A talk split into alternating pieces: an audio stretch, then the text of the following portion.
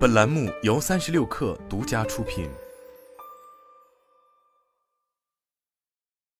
本文来自新浪科技。据报道，在进军汽车和虚拟现实头显市场的过程中，苹果采取了更为务实的产品开发模式。事实上，苹果很少率先进军某个新市场。索尼 Walkman 先于 iPad 诞生，胖和黑莓比 iPhone 更早开拓智能手机市场，微软的平板电脑比 iPad 历史更早，谷歌的智能手表平台也比 Apple Watch 更早面世。然而，苹果的入局往往能颠覆某个品类。苹果借助 iPod 的白色塑料和金属外壳，以及滚轮按钮，颠覆了 MP3 市场。iPhone 和 iPad 则令全触屏设备和应用商店广泛普及。Apple Watch 引入了健康传感器和手机界面。尽管苹果未必总能率先入局，但它的确能引领时代。但如今，苹果却把务实作为新的目标。当该公司进军混合现实头显和电动汽车这两大市场时，该公司并没有过于关注革命性的功能，而是把务实放在第一位。蒂姆·库克和他的前任史蒂夫·乔布斯经常表示，苹果更看重成为行业最佳，而非行业先锋。他们的优势源自开发新的界面和以创新的方式应用技术。众所周知，iPhone 凭借触摸屏取代了实体键盘，iPad 则配备了大号触摸屏，并实现了十小时电池续航。但在今后的产品中，该公司似乎愿意为在新的市场站稳脚跟而做出更多妥协。最典型的例子就是即将发布的混合现实头显。这款设备确实很先进，配备高清显示屏、多个外部摄像头和 XROS 操作系统。它可以凭借时尚的设计和强大的处理器，在与 Meta Platform 和索尼的竞争中脱颖而出。但它实现不了真正的增强现实。用户的梦想是拥有一副轻量级的眼镜，可以在现实体验的基础上加载数据和虚拟图像。而不必被笨重的头显设备分散精力，但现在这项技术尚未实现，所以苹果选择推出将增强现实和虚拟现实融为一体的混合现实。这款头显的核心是虚拟现实，但可以使用摄像头来创造半增强现实体验。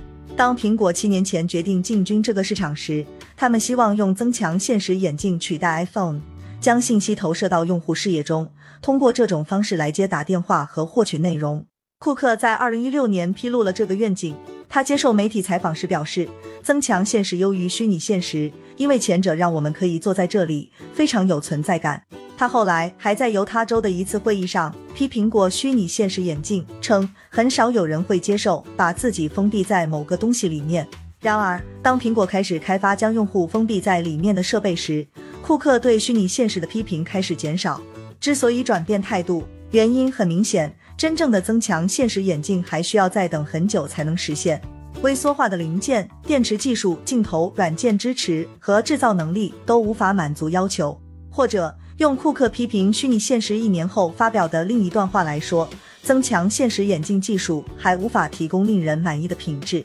它不仅需要显示技术，还要把足够的零件放在人脸周围，这些都要克服巨大的挑战。视野屏幕质量，这些都没有达到要求。苹果没有选择等到二零二五年左右再发布真正的增强现实眼镜，而是采取了更为务实的方法，用当今最优秀的混合现实技术开发一款过渡产品。这对苹果来说似乎是正确的选择，尤其是当他们不想将前景广阔的硬件市场拱手让给 Meta 时。同样的一幕也在苹果汽车身上上演。当苹果二零一零年代初计划开发汽车时，无人驾驶还不是重点。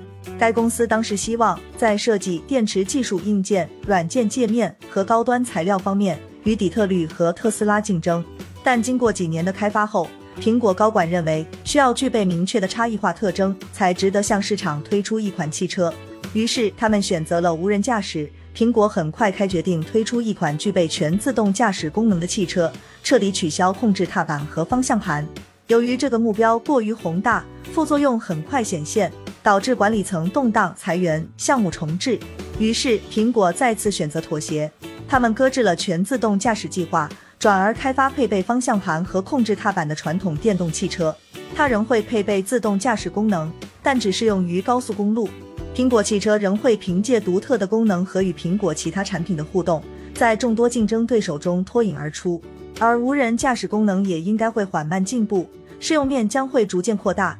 但苹果还是决定在 L 五这项无人驾驶汽车的巅峰技术真正成熟前，先推出一款折中的产品。苹果的下一款重大产品或许不会像 iPod、iPhone 和 iPad 那样彻底颠覆一个市场，但有了这种务实的作风，他们起码不会再陷入进退两难的尴尬境地。